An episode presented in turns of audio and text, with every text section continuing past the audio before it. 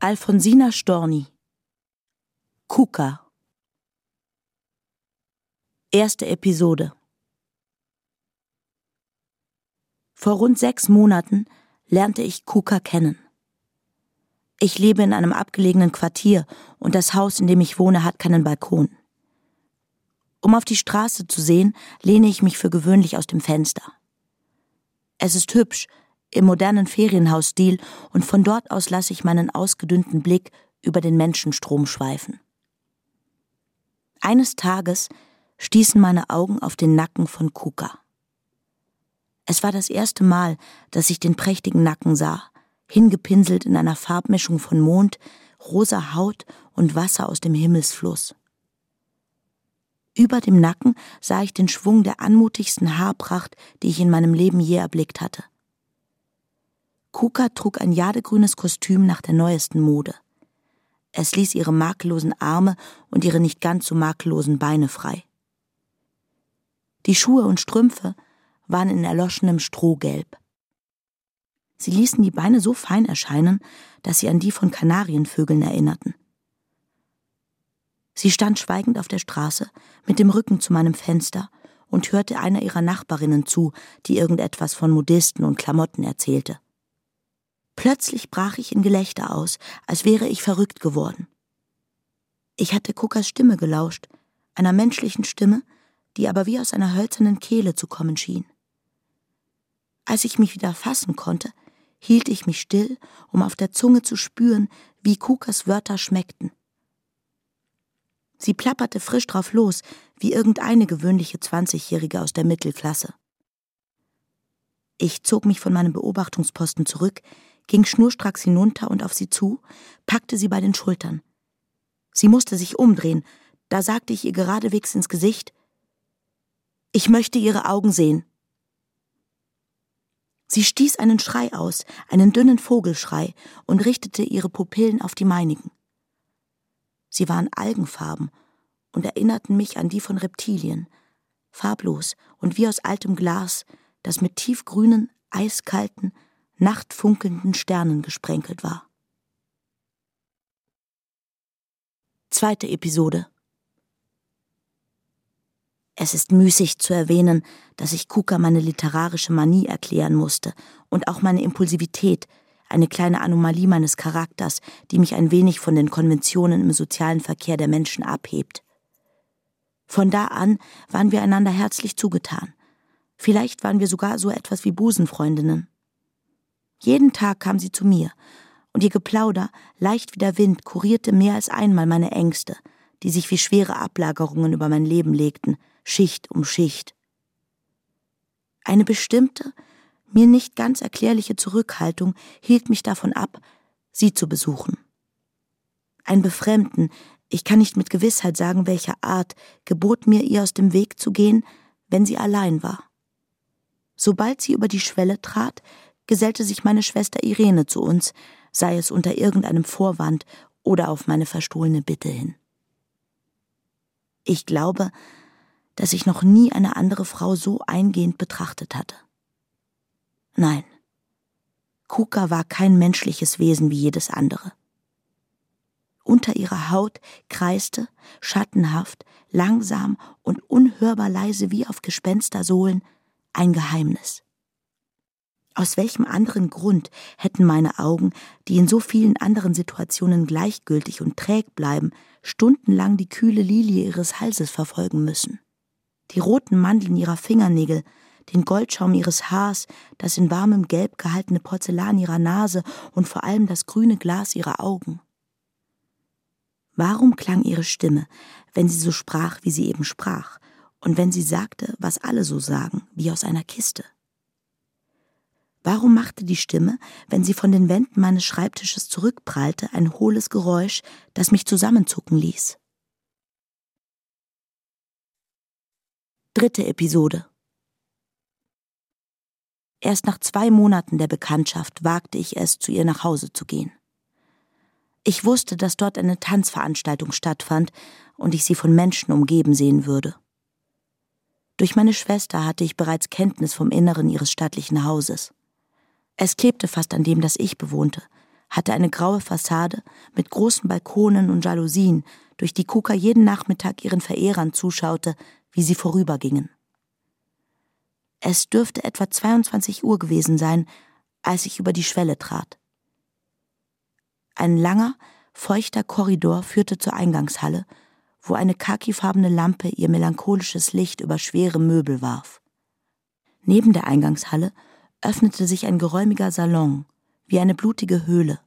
Ein zottiger Teppich in der Farbe des Bluts geköpfter Hennen bedeckte den Raum vollständig und verschluckte die Schritte. Große Samtsessel mit einem Tulpenmuster in Granat und Schwarz öffneten ihre unbelebten Arme in einer stummen Geste der Großzügigkeit.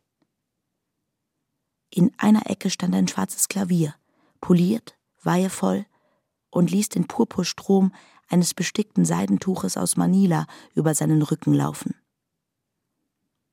Die Leuchte, die tief in den Raum hing, balancierte ihre Arme wie eine Spinne, wenn ein kräftiger Windstoß vom Balkon her es ihr gebot.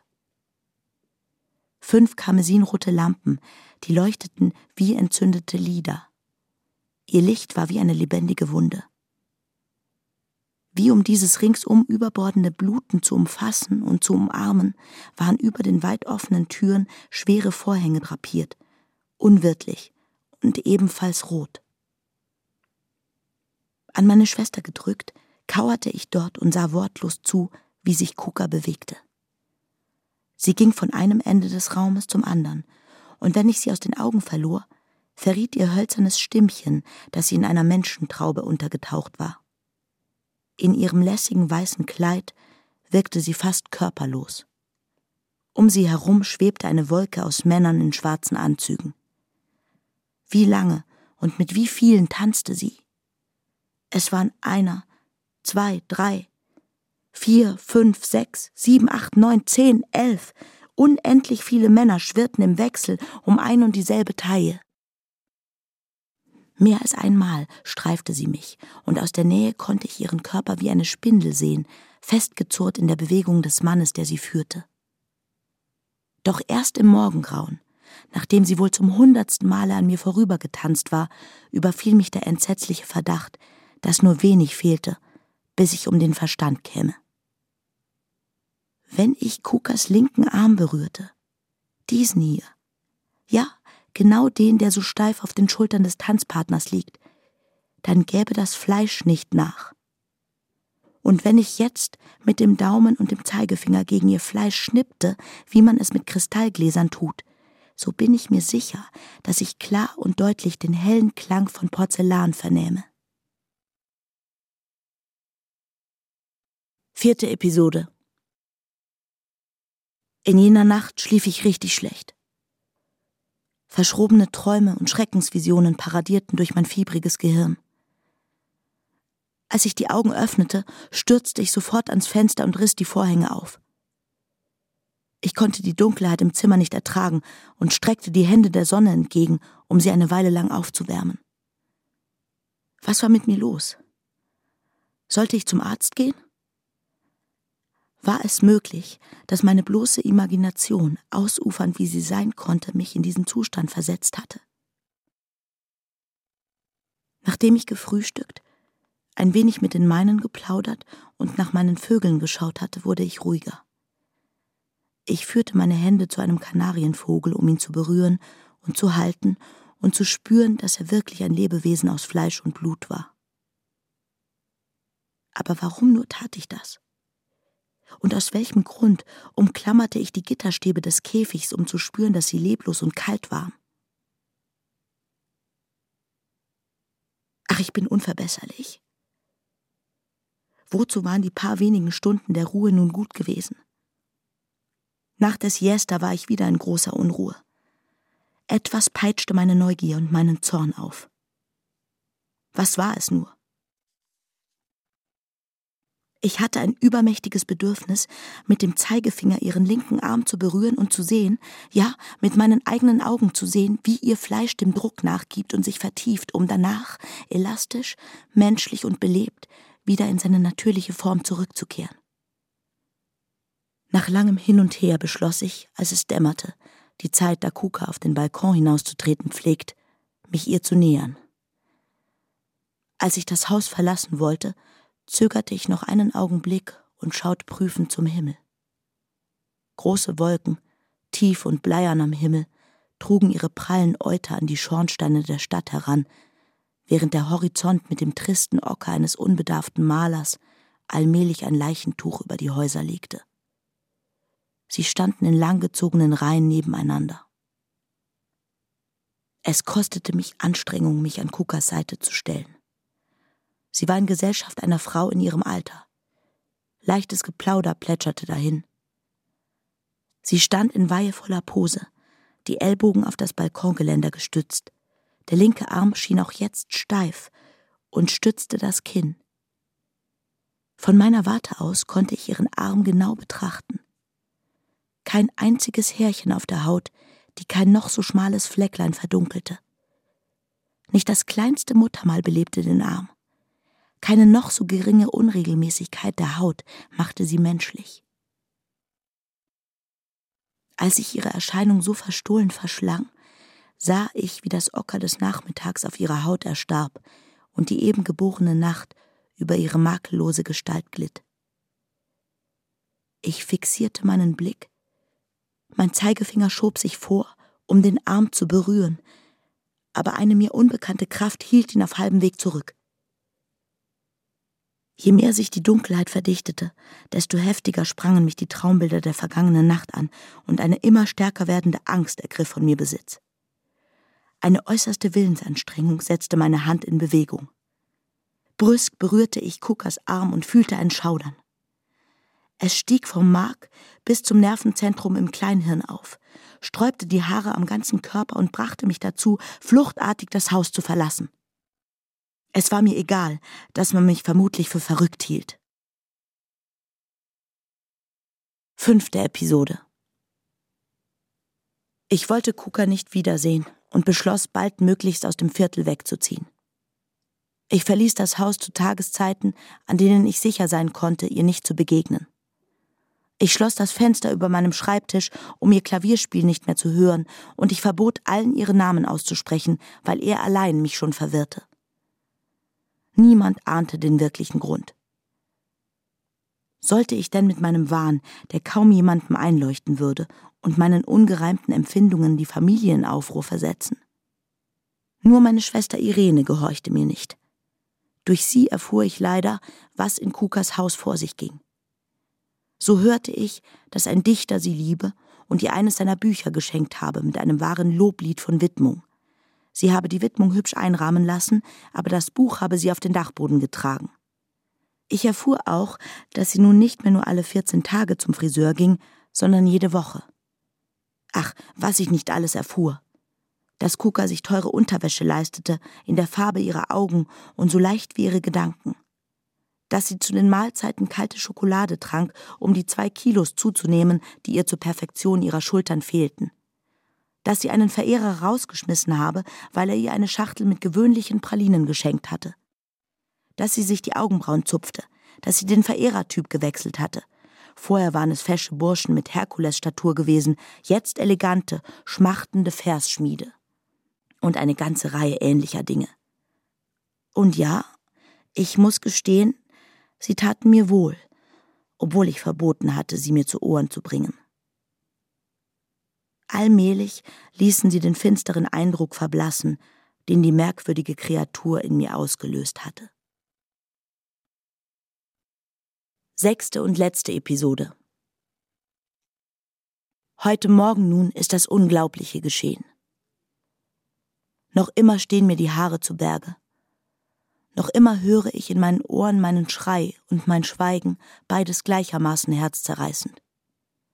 Die Leute sehe ich immer noch zusammenströmen und gleich darauf wieder richtungslos zerstieben und mittendrin scheuende Pferde.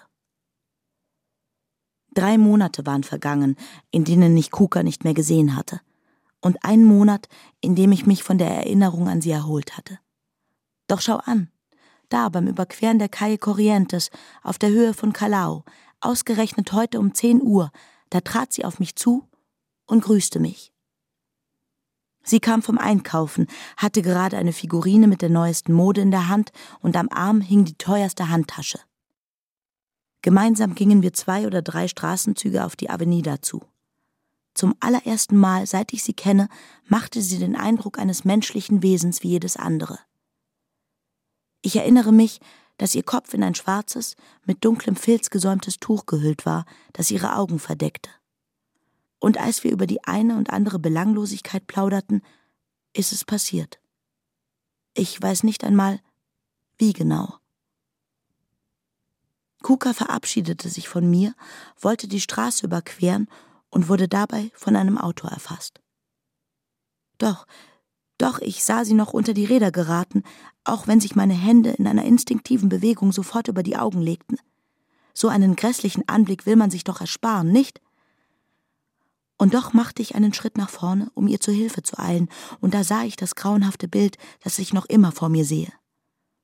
Nein, kein Blut, kein einziger Tropfen, nicht auf dem Boden und nicht einmal auf Kukas Kleidern. Die Autoräder hatten den Kopf fein säuberlich abgetrennt. Er war zwei Meter vom Rumpf weggesprungen. Ich sah Kukas Porzellangesicht, das noch auf dem schwarzen Asphalt seine Schönheit bewahrte. Die grünen Glasaugen blickten kalt zum Himmel. Der schmale, geschminkte Mund lachte wie immer sein fröhliches Lachen, und aus dem zerfetzten Hals, der zu einem grässlichen Stummel geworden war, sprudelte dick und aufsässig ein gelber Strahl Sägemehl.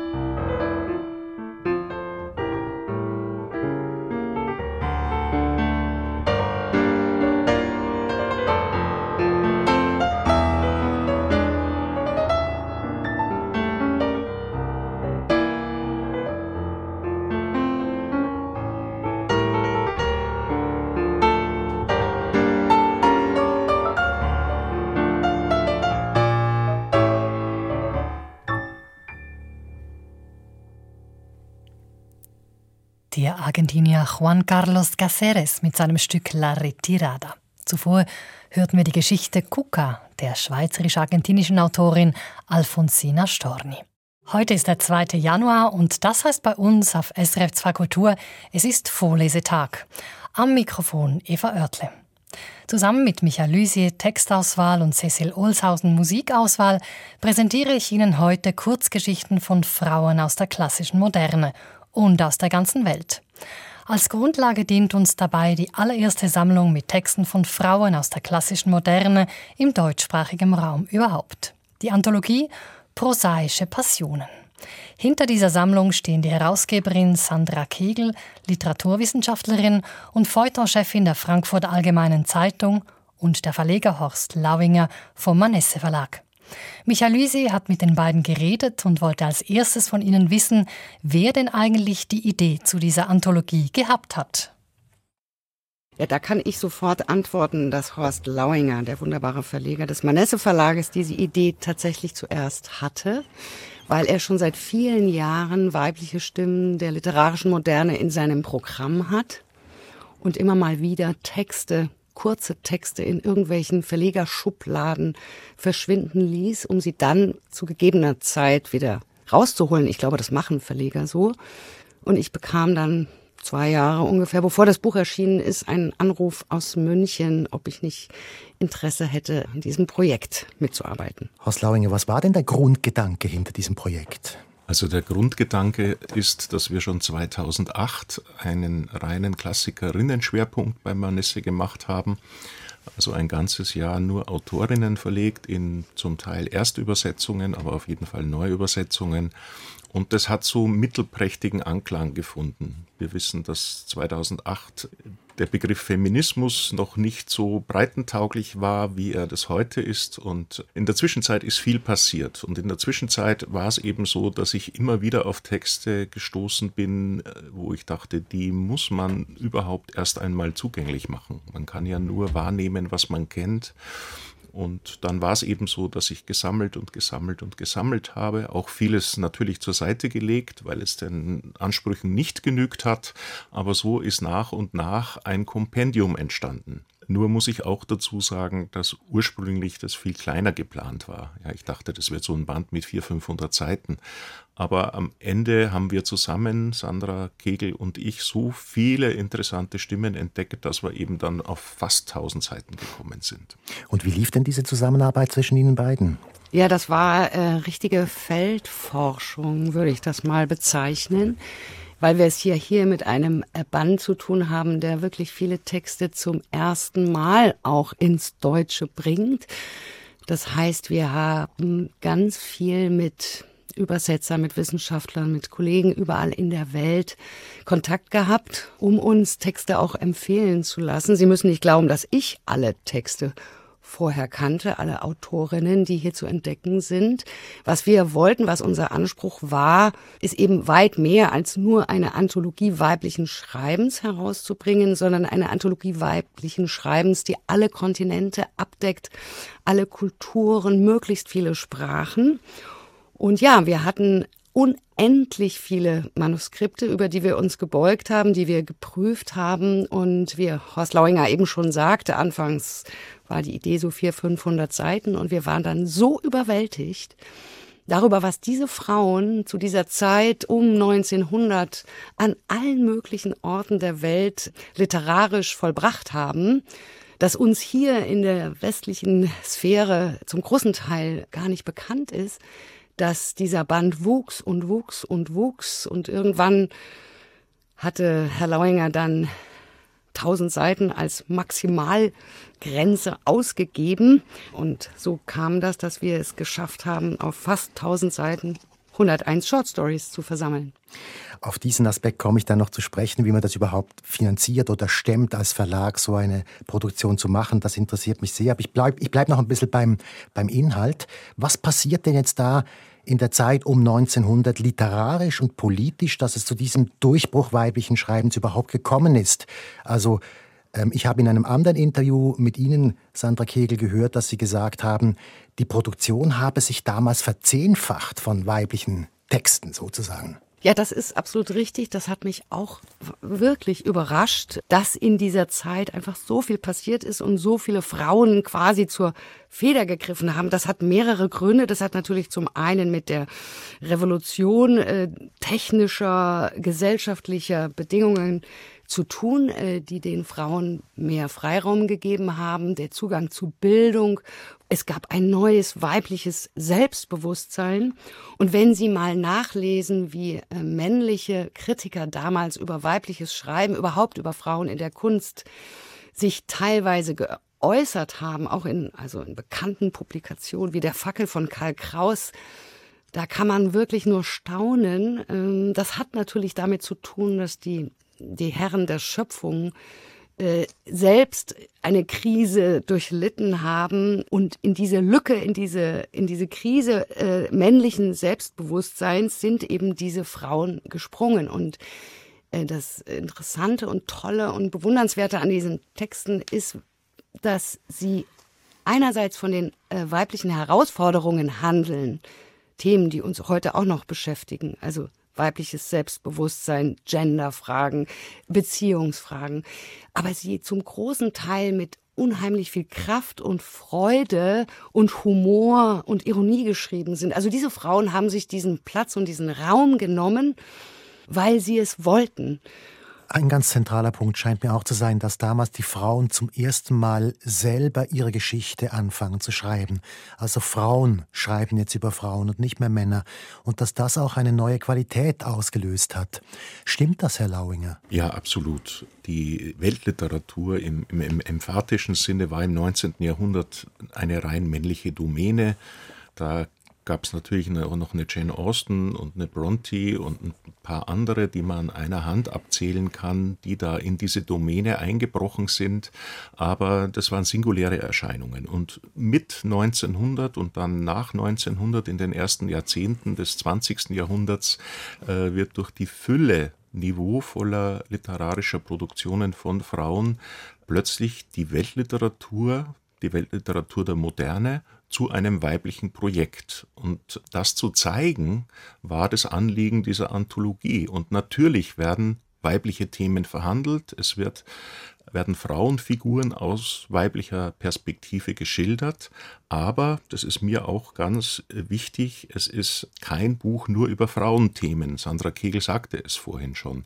Hier wird aus weiblicher Sicht die ganze Welt verhandelt und darum kann man die prosaischen Passionen auch sehr gut Männern ans Herz oder aufs Nachtkästchen legen. Also Sie sagen, das ist ein weibliches Projekt gewesen, die Literatur, die Weltliteratur damals. Also haben die Frauen auch übernommen.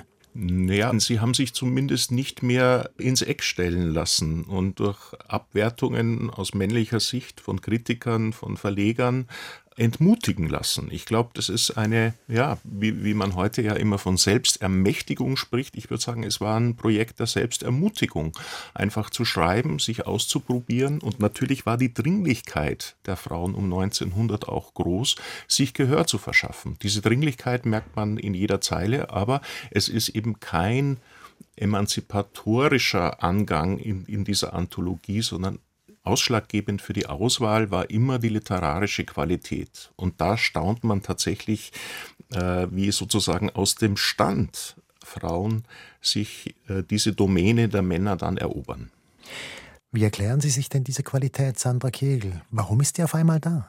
weil es einfach großartige Autorinnen gibt und dass wir das nicht wissen, ist das die Kanonfestlegung, die eben tatsächlich dazu geführt hat, dass wir über äh, die vergangenen 100 Jahre diese starken weiblichen Stimmen nicht kennengelernt haben. Und wenn sie uns jetzt hier, wie in diesem Band, vorliegen und ins Auge äh, springen förmlich, äh, dann sieht man einfach, was übersehen wurde. Weil man kann ja nur wissen, was weitergegeben wird, also was ein Archiv aufbewahrt, was äh, Verlage drucken, was der Öffentlichkeit dargeboten ist. Und deswegen haben wir hier ganz viel nachzuholen. Also wenn Sie sich einmal nur anschauen, wie wenig äh, Literatinnen ausgezeichnet wurden vom Literaturnobelpreis, ähm, also ein ungleich Ungleichverhältnis bis heute. Das heißt ja nicht, dass es diese starken Autorinnen nicht gab, sondern dass sie einfach nicht gesehen und gelesen wurden. Verblüffenderweise, um das noch zu ergänzen mit dem Literaturnobelpreis, es wurden äh, schon in den ersten Jahren immer mal wieder auch Frauen ausgezeichnet. Verblüffenderweise ist die größte Lücke im Literaturnobelpreis, der eben dann exklusiv an Männer vergeben wurde, zwischen Mitte der 60er Jahre und 1992. Also, wo man denkt, da wäre eigentlich schon mit dem gesellschaftlichen Aufbruch verankert gewesen, dass eben Autorinnen den Männern sehr wohl das Wasser reichen können. Und da sieht man ganz massiv natürlich auch eine Ausgrenzung. In den Jurys saßen überwiegend Männer und es wurden eben immer wieder im Zweifel, über Frauen wurde sicher auch diskutiert, aber die, die die Preise bekamen und die, die diese Relevanzempfehlung bekamen seitens der Kritik, das waren letztlich dann wieder die Männer. Zumal an den Universitäten in den 80er und 90er Jahren so etwas wie weibliches Schreiben ja auch erforscht wurde, feministische Literaturwissenschaft kam auf. Also das war ein großes Thema im Zuge dieser Frauenbewegung auch im Nachgang der 70er Jahre. Aber wie man heute aus dem Rückblick feststellen muss, war das eben ein rein akademisches Projekt, was innerhalb der äh, universitären Zirkel eben erarbeitet wurde, publiziert wurde, aber eben nicht in der Breite, in der gesellschaftlichen Breite, im Literaturbetrieb aufgegriffen wurde. Mittlerweile hat sich das aber ein bisschen verändert, oder? Ja, also absolut. Wir hatten ja 2008 diesen äh, Klassikerinnen-Schwerpunkt. Wir haben jetzt 2022, letztes Jahr, äh, nochmal einen Schwerpunkt gemacht vorletztes und äh, da ist die Reaktion ungleich größer, äh, sowohl vom Feuilleton als auch von den Leserinnen und Lesern. Das Interesse ist jetzt wirklich geweckt. Da hat sich in den vergangenen 10, 15 Jahren eine Menge getan. Das hat auch damit zu tun, dass es eben die Ermöglicher braucht. Es braucht mehr als nur eine hervorragende Autorin mit einem grandiosen Text, sondern es braucht dann eben männlichen Verleger oder die Verlegerinnen, die das sehen und die diesen Texten eine Bühne geben, genauso wie den Kritikerinnen, den Jurorinnen. Die alle braucht es, um das sichtbar zu machen. Und ich würde Horst Lauinger zustimmen, dass das heute eben, wenn Sie sich anschauen, wie viele Frauen heute große Verlage leiten, äh, in Jurys überall vertreten sind, dass das heute eine Selbstverständlichkeit ist. Aber das ist noch gar nicht so lange her, hm. dass das sich verändert hat. Und zwar weltweit. Das führt mich jetzt zu der Frage, die ich schon angekündigt habe, nämlich, Horst Lauinger, wie, wie haben Sie das geschafft, so ein großes Projekt in einer Zeit, in der ja überall auch gespart wird, zu realisieren? Fast 1000 Seiten. Ich kann mir vorstellen, dass alleine schon die rechte Abklärung ein unendliches Ding war. Wie haben Sie das hingekriegt? Ja, das, es war wirklich ein Gewaltakt. Sie haben völlig recht. Man muss bei den Autorinnen, die noch nicht gemeinfrei sind, die Rechteinhaber suchen. Das ist manchmal ein deutscher Verlag, der die Autorinnen verlegt. Manchmal ist es aber auch, äh, ja, wir reden von 25 Weltsprachen und auf allen Kontinenten. Manchmal ist es dann auch ein Verlag fern äh, von Europa, wo man irgendwie erstmal Kontakt äh, aufnehmen muss und die Rechte klären muss. Das war wirklich ein großer Akt und wir haben uns diese einzelnen Texte natürlich auch hauptsächlich von Übersetzerinnen ins Deutsche bringen lassen. Da muss man natürlich auch nicht nur mit einem Übersetzer oder einer Übersetzerin arbeiten, sondern ich glaube am Ende mit 25 Übersetzerinnen das ist schon vom organisatorischen Aufwand natürlich eine, eine große Sache. Aber ich glaube, es hat deswegen funktioniert, weil wir beide, Sandra Kegel und ich, einfach gebrannt haben für dieses Projekt. Und wie eben Sandra Kegel schon vorhin sagte, wir haben eigentlich einen kleineren Umfang geplant und dann, wenn ich eine japanische Autorin habe, muss ich natürlich auch noch eine koreanische finden und wenn ich eine indische habe, dann äh, mu muss ich natürlich auch noch eine aus Haiti mit dabei haben und, und über das Suchen findet man immer mehr mehr. Und so ist uns eigentlich dieses Projekt auch immer ein bisschen über den Kopf gewachsen. Und wir mussten es dann im Nachhinein wieder einfangen. Äh, finanzieren lässt sich das Ganze, jedes Buch lässt sich finanzieren, wenn man entsprechend Resonanz hat. Und das ist glücklicherweise eingetreten. Also wir hatten wunderbare Besprechungen. Sandra Kegel hat sehr, sehr viele Veranstaltungen absolviert und ich bin mit dem Verkauf auch sehr zufrieden. Wird sogar jetzt von Leserinnen und Lesern gefordert, dass wir einen Nachfolgeband machen mit neuen 101 äh, Short Stories. Also da wird auch schon wieder eifrig gesammelt und ich kann noch keinen Termin nennen, aber es ist durchaus möglich, dass wir da auch eine Fortsetzung machen. Meine letzte Frage an Sie beide ist, welche von diesen 101er Geschichte ist Ihre Lieblingsgeschichte? Sandra Kegel. Ach Gott, da gibt es jetzt wirklich so viele. Äh, das ist, ähm, ich möchte ehrlich gesagt kaum jemanden jetzt herausnehmen, äh, um nicht in den Verdacht zu kommen, dass ich jemand anderen zurücksetze. Aber eine Lieblingsgeschichte habe ich dann doch. Das ist Caroline Bond Day, der rosa Hut Das ist eine Geschichte über Cross-Racing, also etwas, das äh, heute auch äh, verhandelt wird. Eine schwarze Frau, die sich einen Hut aufsetzt und als Weiße einen Tag erlebt in der Gesellschaft, eine quasi eine äh, Tarnkappe im Sinne von Siegfried und was mit ihr passiert und was sie daraus für Schlüsse zieht, das ist einfach unglaublich spannend und toll zu lesen. Aber das ist jetzt nur stellvertretend für 101 ganz, ganz großartige Short Stories. Ja, leider haben wir jetzt davon gerade die Rechte nicht bekommen, aber vielleicht ist das jetzt auch gleich eine Motivation, das Buch auch zu kaufen. Horst Lauinger, haben Sie eine Lieblingsgeschichte? Ja, mir geht's so wie Sandra Kegel. Das, äh, wenn man einen Text jetzt auswählt, ist es Verrat an 100 anderen.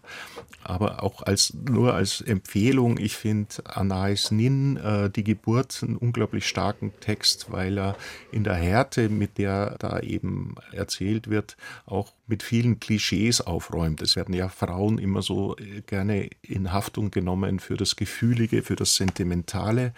Und dieser Text, aber viele andere auch beweisen, dass Autorinnen die ganze Bandbreite an erzählerischen Kunstfertigkeiten auf dem Kasten haben.